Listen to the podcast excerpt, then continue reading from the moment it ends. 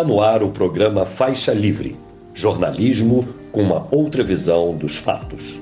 Olá, bom dia. Bom dia a você que está conosco nesta quarta-feira, 17 de abril, 17 de maio do ano de 2023, para mais uma edição do programa Faixa Livre. Muito obrigado a quem assiste, acompanha a transmissão ao vivo aqui pelo nosso canal no YouTube, o Faixa Livre. Agradeço demais também a você que assiste ao programa gravado a qualquer hora do dia ou da noite e a quem nos ouve pelo podcast Programa Faixa Livre, nos mais diferentes agregadores.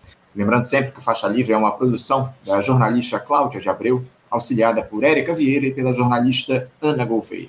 Dia de repercutir com mais profundidade essa importante notícia, talvez a mais relevante nesse início de gestão Lula, que é o fim da política de preços de paridade de importação dos combustíveis, o PPI, adotado pela Petrobras lá em 2016.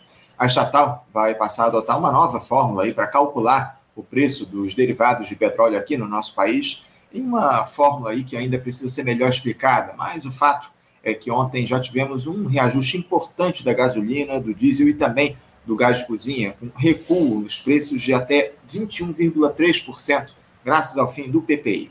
Agora será, agora será que essa medida aí vai, colocada pela nova direção da Petrobras cumpre aquela promessa do presidente da República de que iria abrasileirar o preço dos combustíveis? É o que vai nos dizer daqui a pouquinho o professor e coordenador do Centro de Análise, Planejamento e Desenvolvimento de Recursos Energéticos do Instituto de Energia e Ambiente da Universidade de São Paulo, USP, e ex-diretor da área de negócios de gás e energia da Petrobras, Hildo Sauer.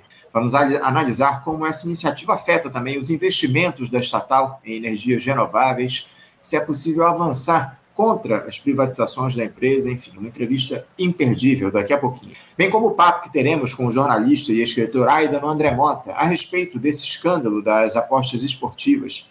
Uma entrevista que estava agendada para a última segunda-feira acabou não ocorrendo por conta de alguns imprevistos, mas o Aidano se dispôs a conversar conosco no dia de hoje. Então é importante que tenha tomado noticiário do Brasil. É, a Polícia Federal está, tá, inclusive, nessas investigações do esquema de manipulação de desempenho desses atletas. Vale a pena acompanhar. Também vamos tratar hoje do cenário internacional. O presidente Lula embarca nesta quarta-feira para o Japão, onde o Brasil participa pela primeira vez nos últimos 14 anos da reunião de cúpula do G7, grupo dos países mais ricos do mundo. O professor de Relações Internacionais na Universidade Federal da Grande Dourados, Matheus de Carvalho, vai nos dizer o que é que representa essa participação do Lula no encontro, bem como falar sobre a eleição na Turquia, que vai ao segundo turno, com o autocrata Recep Tayyip Erdogan como favorito para renovar mais uma vez o seu mandato, enquanto no Equador o presidente Guillermo Lasso enfrenta um processo de impeachment Vamos tentar entender os motivos que levaram a esse questionamento do mandatário daqui a pouquinho. Encerrando a edição de hoje, teremos uma conversa com o presidente eleito do Sindicato Nacional dos Docentes das Instituições de Ensino Superior, o ANDES, Gustavo Serefian. Ele vai falar sobre o difícil processo eleitoral que o sindicato enfrentou, as principais pautas dessa nova direção, que ficará no cargo até 2025, os desafios para o ensino superior do país, enfim mais uma entrevista que você não pode perder, bem como todo o programa de hoje.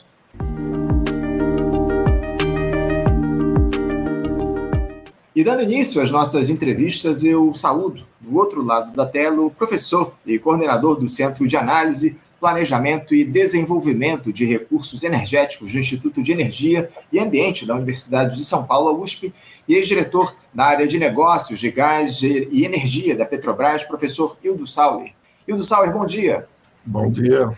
Uma satisfação retornar ao Faixa Livre. Uma alegria nossa, professor, contar mais uma vez aqui com a sua presença no nosso programa. Muito obrigado por nos atender nesse dia tão importante para nós aqui no país, porque o Brasil recebeu ontem uma das notícias mais esperadas dos últimos tempos, eu posso afirmar aqui. A direção da Petrobras anunciou o fim da política de preços de paridade de importação, o PPI dos combustíveis, depois de quase sete anos desde que ela foi adotada lá durante a gestão de Pedro Parente, no governo de Michel Temer. A informação foi anunciada através de fato relevante divulgado logo no início da manhã de ontem sobre a nova estratégia comercial para o diesel e a gasolina. De acordo com a nota, a nova política de preços deve utilizar referências de mercado, como o custo alternativo do cliente como valor a ser priorizado na precificação e o valor marginal para a Petrobras. O custo alternativo do cliente contempla as principais alternativas de suprimento, sejam fornecedores dos mesmos produtos ou de produtos substitutos. Já o valor marginal para a Petrobras ele é baseado no custo de oportunidade dadas às diversas alternativas para a companhia, dentre elas produção, importação e exportação do referido produto e ou dos petróleos utilizados no refino. Ainda de acordo com o texto, eh, com a mudança, a Petrobras tem mais flexibilidade para praticar preços competitivos, se valendo das suas melhores condições de produção e logística e disputando o mercado com outros atores que comercializam combustíveis no Brasil, como distribuidores e importadores. Ainda não há muita clareza de como será a composição do preço a partir dessas variáveis, Hildo. Isso ainda deve ficar mais claro ao longo dos próximos dias. O fato é que ontem mesmo já foi anunciada aí uma redução no preço dos combustíveis, com queda de 12,6% na gasolina, 12,8% no óleo diesel e de 21,3% no gás de cozinha. A gente vai se debruçar daqui a pouquinho sobre esse ajuste aí nos preços, Hildo, mas antes eu queria te perguntar se te anima aí essa notícia anunciada ontem, o fim do PPI, como é que você avalia essa decisão da nova direção da Petrobras, Hildo? Foi a melhor escolha tomada pelo estatal a adoção desse novo modelo de precificação dos combustíveis? Eu diria que, em primeiro lugar, a notícia é relevante porque a Petrobras resolveu dar uma resposta, porém a resposta que ela deu está dentro dos limites do que ela pode fazer e não das expectativas que têm sido colocadas muitas vezes em outras regiões, sobre, ah, em outras circunstâncias, como se a Petrobras tivesse o poder absoluto sobre o mercado brasileiro e tivesse flexibilidade e amplitude de atuação de acordo com a vontade dos seus dirigentes. Não é isto. Nesse sentido, ressalta, é uma notícia muito importante, ela embute a noção de que os preços manterão estabilidade, por patamares. E, na verdade, devo dizer, me parece, não sei, não sei exatamente como eles vão implementar os conceitos que foram anunciados ontem. São conceitos. Ah, certamente, o que está abolido foi a tentativa de aplicar a legislação brasileira feita no governo, a partir do governo Temer, 2016, e por um certo período também no governo Bolsonaro, como depois houve um, uma mudança já por causa das questões políticas e eleitorais, principalmente, uh, onde a variação era quase que diária, criando uma noção de profunda instabilidade e incerteza.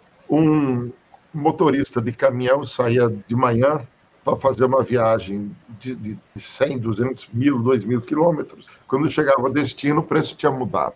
Isso gerou aquelas controvérsias em 2016, uma grande mobilização social contra, paralisou praticamente o país na greve, e, e, era uma bobagem que foi criada no sentido de que, bobagem no sentido figurado, é, de absoluta subserviência à noção de que deve se extrair a última gota de excedente econômico em favor dos acionistas. Se o preço no Golfo do México do diesel, da gasolina ou em Roterdã mudou, então muda-se aqui dentro, porque isso permitiria ganhar um, uma margemzinha adicional em favor de quem? Dos acionistas da Petrobras. Precisamos pensar quem são eles. Hoje, o governo detém 28% de ações totais, detém a maioria das ordinárias que têm direito a voto. O BNDES, que também é do governo, detém uns 10%. 1% é dos acionistas que compraram as ações com o dinheiro do seu fundo de garantia. Mas o mais importante é outro grupo, que é compõe aproximadamente 61% a 62%. 44% é de fundos estrangeiros. Portanto, a Petrobras é controlada 44% por estrangeiros. 20% da Bolsa de Nova York, o que cria outras restrições importantes né, no âmbito de atuação da diretoria da Petrobras. 24% aproximadamente na Bolsa de São Paulo, e 18% aproximadamente são pertencem a acionistas privados brasileiros. Portanto, a Petrobras é 62% aproximadamente de grupos privados. E é para eles que vai o excedente econômico. Então, isso coloca um problema. É, eu, vamos retomar um pouco a perspectiva histórica. Desde 1938, quando o Brasil passou a importar derivados de petróleo, e mais adiante, quando começou a fazer as primeiras refinarias, até 1997, quando foi feita a Lei 9478, em 6 de agosto de 97, implementando a reforma constitucional de liberalização da energia e, e retirada do monopólio da Petrobras e transferência da obrigação de atender a demanda para a Agência Nacional de Petróleos, promovida pelo governo Fernando Cardoso, esse é um marco importante. 97. Até 97, os preços não poderiam ser diferentes. Eles guardavam um vínculo com o preço do petróleo no mercado internacional, pela razão simples. Éramos importadores, muito, a maior parte do nosso petróleo vinha da importação. Só a partir do segundo choque do petróleo, que a Petrobras passou a fazer investimentos no programa de águas profundas, que finalmente nos levou à autossuficiência lá por 2003, 2004 em combustíveis. Mas a grande mudança brasileira foi a descoberta do pré-sal, que nos alçou um outro patamar. Isso não tem sido ressaltado nesses debates ainda. A razão de nós estarmos discutindo isso, de poder mudar, de poder ter essa polêmica, que é salutar, mas ela tem sido vencida pelos grupos privados, pelos acionistas privados que dominam a formação da opinião pública brasileira e no Congresso Nacional, mas o pré-sal permitiu essa mudança. De qualquer maneira, até 97, os preços eram internacionalizados, tinham referência internacional, mediante regulação do Conselho Nacional de Petróleo, depois do Departamento Nacional de Petróleo, no governo Collor. Mudou de nome, mas a função era a mesma. De 97 para cá, criou-se a lei que diz que agora a Petrobras não é mais responsável pelo abastecimento brasileiro do petróleo, essa função passou para a Agência Nacional de Petróleo, mediante coordenação com políticas de mercado competitivo, com importadores, refinadores privados. Autorização é um mercado inteiramente aberto e livre. Portanto, é, isso mudou o quadro radicalmente a partir de 97. Eu sempre defendi a mudança dessa legislação, por dois motivos. O primeiro, para dar garantia de estabilidade. Segundo lugar, porque como o petróleo, segundo a Constituição, é um bem da União, portanto ele pertence ao povo brasileiro, e a Petrobras é uma construção histórica e social do povo brasileiro, eu sempre defendi que a maior parte da riqueza gerada pela apropriação do petróleo deveria ser direcionada em favor da mudança do país, investimento em educação pública, saúde pública, etc. A questão nem está em manter ou não manter os preços num certo patamar com referência internacional, que, aliás, deve continuar acontecendo. Eu vou explicar uhum. daqui a pouco. Mas porque é, é, isso é um dos únicos setores, mineração, petróleo, é, potenciais hidráulicos, eólicos, etc., onde há um enorme excedente econômico. Eu explico. O Brasil, ano passado, 75% da Petrobras, 25% de empresas privadas, dos quais quase 15% pela Shell, foram produzidos 1 bilhão e 100 milhões de barris de petróleo. O custo direto, capital-trabalho, é da ordem de 8 a 10 dólares. Uhum. O preço em média estava acima de 78 dólares, o excedente econômico foi mais ou menos de 70 dólares por barril. Vezes 1 bilhão e 100 milhões, isso dá 70 bilhões de dólares, mais ou menos 350 bilhões de reais. Para onde foi esse dinheiro? Imposto, imposto de renda, Tesouro Nacional. PIS, COFINS, imposto, Tesouro Nacional. Royalties participações especiais, cerca de 60 bilhões, cada um desses itens aí de imposto de renda, etc., e, e, e, e royalties participações especiais, foram para o governo federal, estados e municípios. Uhum. Mas o grosso foi para a os acionistas. Ano passado, eles receberam cerca de 200 bilhões de reais, que é o que sobra dessa diferença aí, aproximadamente. São números redondos para dar uma noção. Na política encetada em 2000 e, e em 1997, preços competitivos concorrenciais já era excedente. A legislação das SA, a lei das SA, que é de 1976, tempo do Geisel ainda, diz que os dirigentes de uma empresa SA têm a obrigação de maximizar o retorno para os acionistas. A lei da concorrência diz que a Petrobras, se ela praticar preço acima do mercado de referência, pode ser o internacional ou outro, está praticando abuso de poder de mercado e pode ser sancionada pelo CAD. Uhum. A, se ela praticar abaixo, os concorrentes vão acusá-la de dumping e os acionistas lembra, 62% privados, vão acionar os dirigentes por não maximizar o seu retorno. Primeiro que esse é um quadro que engessa o limite de atuação dos dirigentes da Petrobras. Por isso que a grande mudança que nós precisamos fazer não está no âmbito da Petrobras, porque eu tentei caracterizar aqui os limites e dizer, olha, a Petrobras anunciou ontem o que ela pode fazer, mantendo a legislação e buscando um vínculo com uma política um pouco melhor mas ela uhum. tem limites, isso é importante ser dito. Uh, e, e, aliás, ela anunciou ontem também que vai continuar cumprindo a resolução do Conselho de Administração da Petrobras de 27 de julho de 2002, uhum. que diz mais ou menos que a Petrobras vai continuar se comportando de maneira competitiva, tendo como referência os preços que podem ser internacionais ou de alternativa. Quando se fala em preços alternativos, como está na nota, eu pergunto quais seriam esses preços alternativos. O que pode substituir o diesel, a gasolina, o GLP ou outros derivados em qualquer região do Brasil? Ora, não há um mercado concorrencial, até porque, como uh, está colocado hoje, a capacidade de refino do Brasil, que está em torno de uh, eh, 15% foi privatizado, uhum. a refinaria da Bahia, a refinaria do, do, de, de Manaus, a Reman e também a Lubinor, do Ceará, foram privatizadas. O plano era privatizar a metade delas. Então, nós, a capacidade total de refino no Brasil hoje é equivalente ao consumo. Mas como a variação de derivados, e lá não é usada plenamente, no passado usava-se em torno de 90% da capacidade de refino continuamente. Ultimamente isso caiu para 75% e agora está em torno de 80%. Com isso, cria-se uma falta de alguns derivados aqui no Brasil, que parece que propositalmente foi injetado isso a partir de 2014. Então há um movimento forte de importadores que pressionam para manter os preços internacionalizados. Então esse é um quadro que continua colocado. Né? Então pode que o anúncio de ontem seja a principal notícia é estabilidade. Uhum. Preços relativos, provavelmente não há, não há margem muito grande para redução, e nem, acima de tudo, para gerar excedente econômico para a população brasileira, que são as duas grandes coisas. E aí eu quero voltar à experiência internacional. Sim. Eu fui diretor da Petrobras a partir de 2003, e lá até 2007, mas nós tínhamos que cumprir a lei. Ou uhum. mudava-se a lei ou cumpria-se a lei. Essa legislação que eu citei há pouco.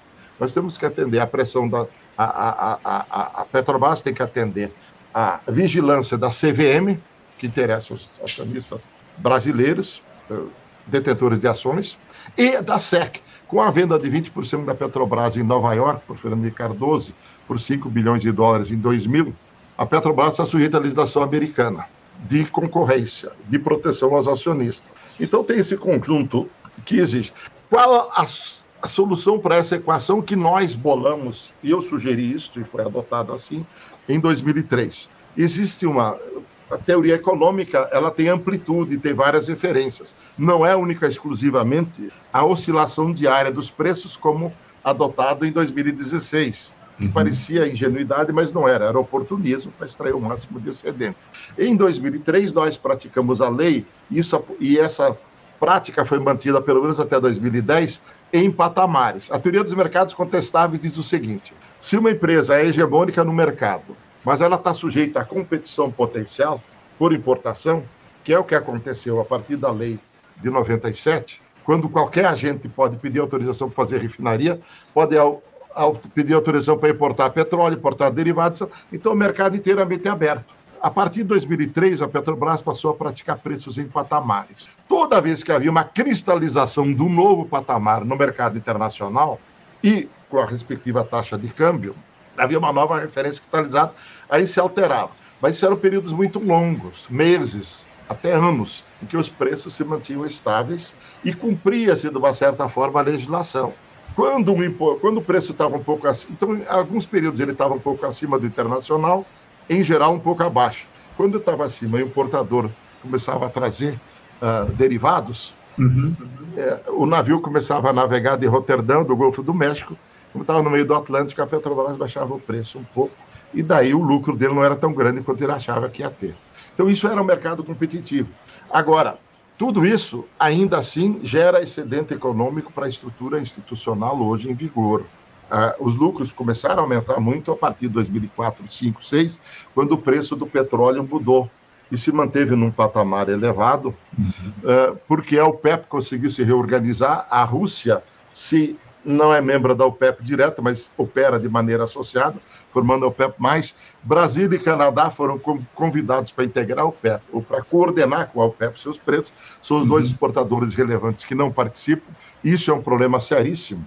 Porque, então, voltando à situação, quais são as alternativas? É, como eu disse, a Petrobras me parece que anunciou conceitos dentro dos quais ela pode operar, dentro dos limites da legislação e do quadro fiscal vigente. Uhum. Ela não pode voluntaristicamente fazer coisa muito diferente do que ela anunciou, o que é uma notícia muito positiva.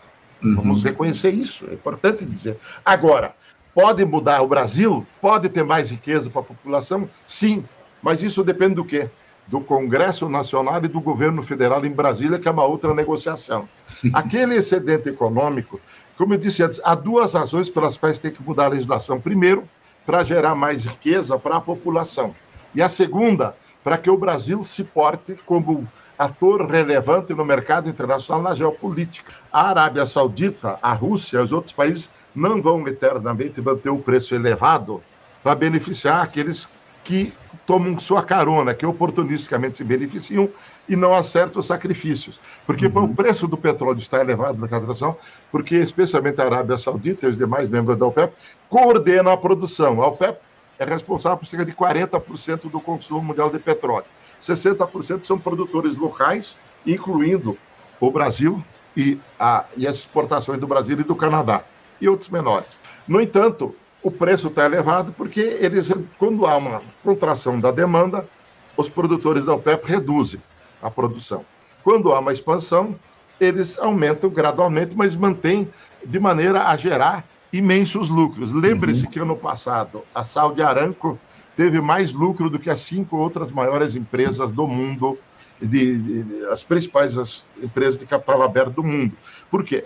Porque é, é, a, eles consideram que o petróleo é um recurso finito, que não estará aqui nas próximas décadas, então eles têm que acumular excedente agora para gerar mais riqueza para a sua população para o futuro do que se o petróleo lá estivesse. Apesar de todas as controvérsias em torno de mudanças climáticas e tal, da mudança da matriz energética mundial, tudo isso são problemas que são considerados. Mas no curto e médio prazo, isso não afeta o quadro. E o uhum. Brasil tem que se posicionar de outra forma nisso. Por isso que eu defendo, por duas razões, mudar a legislação brasileira, de maneira a, a por exemplo, duas sugestões. Primeira coisa, que o governo, aliás, tomou uma iniciativa recente preço de exportação sobre petróleo, mas tem que estender a derivados. E se houver necessidade de importação, compensação para quem importa, se o preço interno é menor que o internacional, para manter a demanda.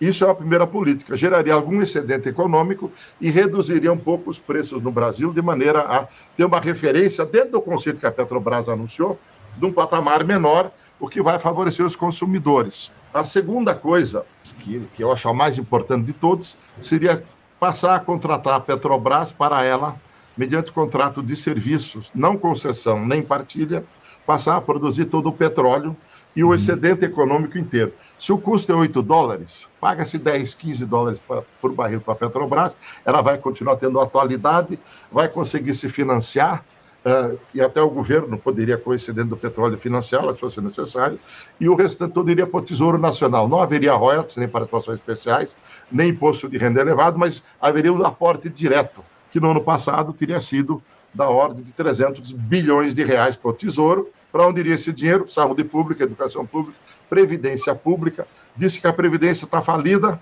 que é da população, mas ela é dona do petróleo. Então, você não pode dar a mesma riqueza para duas finalidades. Esse é um conflito político.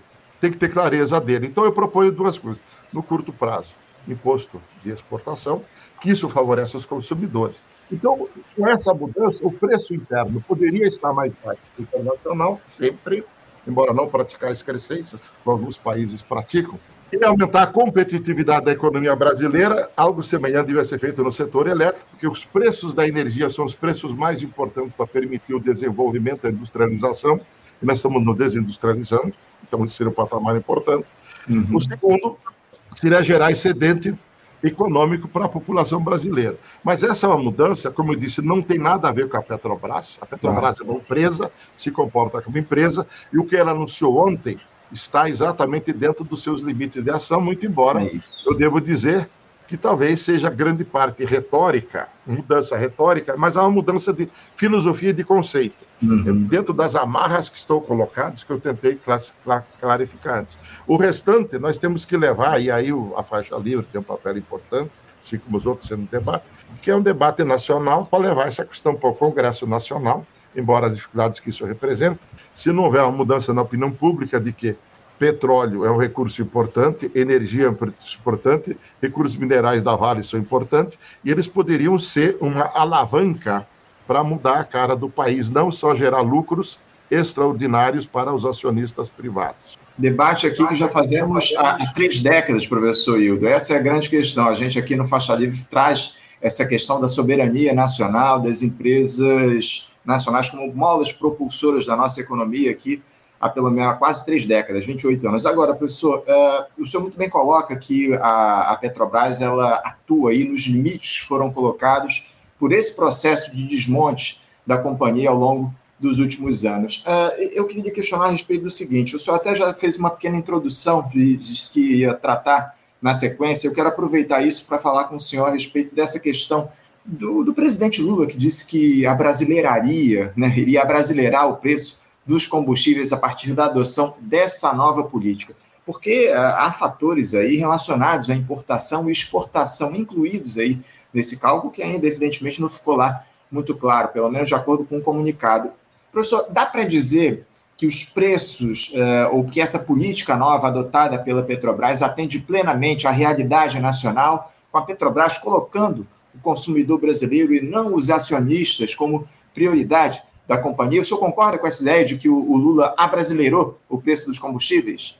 Eu diria que a Petrobras fez o que me parece estar dentro do seu alcance para cumprir a promessa do presidente da República de abrasileirar os preços. Agora, me parece, falta que o presidente da República, líder do governo, eh, vá ao Congresso Nacional e complete a tarefa de abrasileirar na direção do que eu expus antes. Uhum. Porque uma empresa, ela tem as amarras que eu não vou repetir aqui. A Petrobras fez um anúncio que é retórico, mas ele anuncia um conceito. E, mas ele tem limites. Quando as pessoas dizem não se sabe exatamente o que vai acontecer, eu acho que o limite máximo que pode acontecer é voltar a fazer preços em patamares, como eu expliquei antes, nós fizemos de 2003 até 2010. Depois de 2011 e 12 houve mudanças onde o preço ficou abaixo do internacional por muito período. A partir de 14 ficou muito acima e a partir de 16 criaram aquela excrescência da oscilação diária. Esse é o quadro geral. Uh, mas são empresas, e empresas estão limitadas pela lei das SA, vigilância da CVM, do CAD e da SEC. Isso, então, eu acho que, como a Petrobras vai praticar o que ela disse ontem, a prática vai dizer, eu acho que o limite é esse. Agora, para brasileirar de fato os preços e, a, a, acima de tudo, para brasileirar a riqueza, o Lula pode estender essa palavra, brasileirar os preços e a riqueza do petróleo e também dos recursos minerais, como os Vale do Rio Doce e outras, que nos deram como retorno Brumadinho e Mariana, para lembrar algumas coisas aí, ao invés de dar riqueza, não dão alguma, mas muito menos do que poderiam. Então, eu acho que tem que buscar um novo equilíbrio entre o quanto vai para os acionistas, que é, enquanto houver acionistas, eles devem ter um retorno apropriado no sistema capitalista, isso é legítimo, mas não essa exuberância com que eles foram aquinhoados, e essa exuberância vem de, em, em detrimento da riqueza que poderia ir para a educação pública, saúde pública, previdência pública, ciência e tecnologia, investimento em fontes renováveis de energia, que nós já iniciamos em 2003. A área de gás e energia, a energia cuidava disso, fizemos a primeira eólica em Macau, retornamos a Petrobras aos biocombustíveis, especialmente etanol, houve pesquisas em etanol de segunda geração e, e, e muitas outras fontes foram tomadas. Eu lembro bem que no, no cinquentenário da Petrobras, cada diretor fez um artigo. Eu ressaltei num artigo, naquele tempo, se o cinquentenário da Petrobras foi atingido com a autossuficiência em 2003, graças ao pós-sal, Marlim, Bacia de Campos, principalmente, e os outros campos brasileiros, do Norte, Nordeste e, acima, e aqui do Sudeste, o centenário possivelmente será sem petróleo. Isso é daqui a 21 anos, uhum. daqui a 30 anos. Será com muito menos petróleo.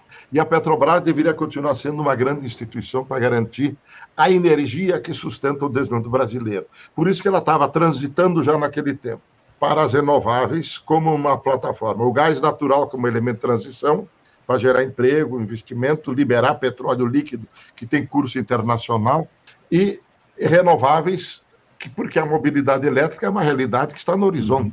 De maneira que esse quadro tem que, tem, tem, tem que ter em vista. Infelizmente, a partir de 2010, 12 em diante, isso foi abandonado e relegado a um plano absolutamente é, é, é, ignorado a partir de 2014, de 16, principalmente, com Temer e com, com Bolsonaro, e alteraram o, o, caráter da Petrobras. Estão fatiando a Petrobras, vendendo campos, alienaram os gasodutos, estão destruindo a capacidade integrada da Petrobras. Há uma dificuldade em retomar tudo isso? Há. O governo tem limites, também sabemos que a coalizão de governo é, que está colocada lá é, enfrenta um debate muito difícil no Congresso. É, acima de tudo, no Congresso, por causa da opinião pública, que é formada a partir de preconceitos, muitas vezes, não de análise original dos primeiros conceitos, que podem mudar a compreensão. Por exemplo, é, um mito, que as ações da Petrobras têm que ter um preço elevado, senão a Petrobras não se financia. Nenhum centavo do valor que atinge as ações vai para o caixa da Petrobras. O que vai para o caixa da Petrobras para investimentos são duas coisas. O fundo de reserva que é uma fração que pode chegar a 75% do lucro anual. Ela precisa distribuir somente 25% dos lucros. Tem distribuído quase tudo, inclusive nesse último trimestre, aqui ela distribuiu 24 dos 32 bilhões de reais de lucro. Antigamente, a gente distribuía menos e a mais para o fundo de reserva que ajudava a financiar os investimentos. A segunda coisa é financiamentos que vêm em função da rentabilidade dos investimentos, isto é, quanto vai ser investido e quanto vai tornar e quando vai retornar o investimento. Não falta investimento. Então, o mito desse de que a estabilidade do Petrobras depende do valor das suas ações ajuda a manter a exuberância dos lucros dos 44% de acionistas estrangeiros, 18% privados, e marginalmente também, nominalmente, o governo ah, ah, individualmente tem 28%, o BNDES mais 10%. Então, esse é o primeiro debate. É, abrasileirar os preços significa, na minha opinião, pode estender, abrasileirar a riqueza que o petróleo gera. E aí uhum. sim temos que apoiar as iniciativas do governo no sentido de alterar esse quadro. Há correlação de forças para isso? Há que construí-la, há que construí-la. E o primeiro passo para construir uma correlação de forças nova é debater e compreender o que está em jogo em outros países, como a Bolívia, o debate do gás, Paraguai, o debate em torno de Itaipu, há países que se mobilizam em torno da questão energética porque sabem do seu papel, do potencial de geração de riqueza. Aqui no Brasil, isso é muito mais complexo. A amplitude daqueles que defendem mudanças hum, na direção de favorecer mais recursos para a população, para a educação pública, saúde pública, previdência pública, investimento em ciência e tecnologia, é, introdução massiva de fontes renováveis, esses debates não têm alcançado a amplitude que precisariam, porque há, de fato, uma disputa na sociedade, no sentido gramsciano, diria, de uhum. conquistar corações, mentes e referências, e instituições para construir uma nova consciência nacional que já existiu aqui especialmente nos anos 30, 40, 50 e 60, quando um grande projeto nacional de desenvolvimento econômico foi setado, que foi mantido substancialmente em alguns setores pelos governos militares e passou a ser debilitado e destruído a partir das reformas dos anos 95 em diante, aprofundadas de maneira drástica na, durante a usurpação do governo Temer e uh, do governo uh, Bolsonaro Guedes, não se esqueça do Guedes, que é o inspirador uhum. disso tudo.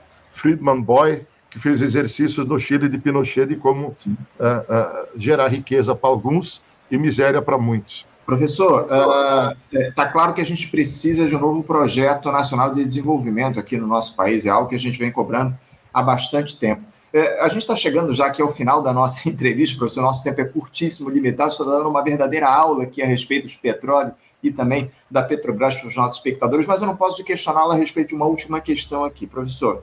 Essa redução no preço dos combustíveis fósseis, por mais que seja necessária e deva ser comemorada aqui no nosso país, ela não pode fazer com que haja, digamos assim, uma desaceleração dos investimentos por parte da Petrobras em energia renovável no Brasil, porque os derivados de petróleo a um preço mais acessível, eles não podem ser de alguma forma prejudiciais para essa política da Petrobras em se consolidar como uma empresa integrada de energia. Mais uma vez, eu não estou aí questionando a relevância ou a necessidade do fim do PPI. Eu apenas coloco aí uma questão que está entre as prioridades do debate global, que é essa transição energética que precisa ser feita o mais rápido possível, pelo bem da humanidade. Como é que o senhor observa essa questão? Primeiro, nós não temos tido transição até agora. O que tem acontecido é que a lenha, o carvão, o petróleo e o gás nunca reduziram sua participação. O que tem acontecido é que o acréscimo nos últimos tempos tem vindo mais, hum, de maior proporção de fontes renováveis do que antigamente. Segundo lugar, ah, eu queria deixar muito claro que, na verdade, a Petrobras, ontem, quando anunciou, já praticou o que ela anunciou nos preços. A uhum. redução do diesel e da gasolina, principalmente, foram possíveis ontem porque a referência internacional se reduziu. Então, não tenhamos ilusão. A, a, a, ela utilizou um momento favorável em que a taxa de câmbio e os preços internacionais estavam mais a menos e anunciou as reduções ontem. É o que se espera daqui para frente, do ponto de vista da, da empresa, pelas razões que expus antes, das limitações que o dirigente tem. Como eu disse, a Petrobras fez o possível para abrasileirar os preços, cumprindo seu papel de empresa que tem que atuar dentro dos limites da lei. A solução é mudar a lei, mas está fora da Petrobras. Quanto ao impacto das renováveis, de fato, uh, uh, combustíveis fósseis, eles têm um papel duplo. Primeiro, foram o grande alavancador do crescimento da população mundial, desde a primeira fase da Revolução Industrial com o carvão. A segunda fase, com a eletricidade e o petróleo, a partir dos meados do século XIX, 1850 em diante, e o século passado foi o século da eletricidade, do petróleo, das telecomunicações, etc., e da computação. Ah, depois veio da biotecnologia também. Essas são as grandes vertentes que permitiram chegarmos a 7 bilhões de habitantes embora com todas suas assimetrias. O segundo aspecto do petróleo, obviamente, que ele é o contribuidor do, para os gases de efeito estufa, que causam um desequilíbrio, da, da, da, reduzem o equilíbrio termodinâmico da atmosfera, gerando consequências que não são inteiramente conhecidas ainda. Que é, tem consequências é inegável, a profundidade e a direção delas. Tem modelos de simulação que dizem que elas são muito graves, tem outros que acham que são um pouco menos. De qualquer maneira, o princípio da precaução nos diz que precisamos ir com cautela toda vez que não há certeza. Mas também a certeza que eu tenho é que o maior desafio da humanidade hoje ainda é a pobreza. O maior desafio do Brasil ainda é a pobreza. Então é preciso equilibrar as ações no sentido de estabilizar a termodinâmica da atmosfera com a dinâmica da, de extirpar a, a pobreza e a miséria do planeta. Não adianta fazer grandes esforços para salvar vidas que ainda não existem, se nós deixamos morrer nossos irmãos que estão ao lado de fome. E nesse sentido, eu estou querendo ser muito ponderado nisso, a, a, a, produtividade econômica que o uso do petróleo e de outras fontes de alta qualidade, como os potenciais hidráulicos e agora os eólicos, permite, gera, permite com menos trabalho vivo, calor é direto, e capital, que é trabalho acumulado, se produza mais. O desafio está em manter o aumento da produtividade, mas, acima de tudo, distribuir melhor o que já é produzido. São dois desafios paralelos. E, o quanto possível, reduzir as emissões de gás de efeito estufa. Eu acho que tem que ter um equilíbrio termodinâmico, econômico, social, e isso se constrói através de política, não é através de imposições unilaterais de algumas teorias de, que, de que a catástrofe é iminente e não importa a que custo. O objetivo de tudo isso é construir uma humanidade que viva em equilíbrio, seja solidária e feliz, e, e, e enfrentar seus dilemas. E, e o petróleo ainda faz parte disso, pela sua característica de engendrar alta, permitir alta produtividade do trabalho socialmente incorporado. A questão está em como isso vai ser repartido depois. De maneira que uh, uh, é difícil. Se nós extirpássemos por um passo de mágica o petróleo da economia mundial, haveria uma crise violentíssima. Uhum. O petróleo hoje responde por cerca de 2,5 eh, trilhões de dólares do excedente econômico mundial. O PIB está em torno de 90 trilhões, cerca de 8 a 10% são excedente, e desses quase um terço vem do fato de que o petróleo está lá dentro. Esse excedente vira lucros, dividendos, transferências, etc, etc. Estripá-lo significa que trabalhar mais a produzir menos, quando o desafio é produzir mais e distribuir melhor o que é produzido. Esse é o grande dilema. É, um, é uma equação muito complicada. Então, é, é, se, eu, se eu achasse possível, eu diria, vamos eliminar o petróleo. Não é possível neste momento. É preciso, isso é uma construção. Sim. E para construir, precisa de excedente econômico que precisa ser aplicado na direção da mudança do paradigma. E esse excedente, então, essa é a disputa em, em grau internacional no âmbito internacional e também aqui dentro do Brasil. Por isso que as propostas que nós estamos fazendo, mudar a legislação, ter um plano de longo prazo, o, o, revitalizar a Petrobras para que ela continue sendo um instrumento é, é, importantíssimo na construção do país, é, construir outras alternativas de, de empresas em outros campos do porte de uma Petrobras, porque é assim que o capitalismo opera, ele precisa de grandes empresas com grande eh, produtividade, os, os grandes oligopódios é que produziram as grandes inovações. Uhum. Quando você opera num limite competitivo onde não há excedente nenhum, não há excedente para investir em mudanças, em inovações, em excedente econômico. Isso vale para a indústria farmacêutica, vale, vale para todas as indústrias de alta tecnologia, que, que aumenta a produtividade. De maneira que me parece que há no debate público uh, uh, a, a, ausência dessas considerações. E a Petrobras uhum. é um, era um grande arranjo produtivo que foi mutilado ultimamente, né, que precisa ser reconstruído. E ela deu ontem a sinalização de que voltou a se alinhar, dentro dos limites do que a legislação lhe permite, a um projeto nacional. Vamos agora torcer para que as, a interpretação dos conceitos que ela anunciou caminhe na direção do que contribui. Mas volto a dizer, o grande desafio está em Brasília está no uhum. Palácio do Planalto, está no Congresso Nacional, de mudar a concepção do sistema energético nacional para que ele seja uma alavanca, uma solução uh, para os problemas do desenvolvimento.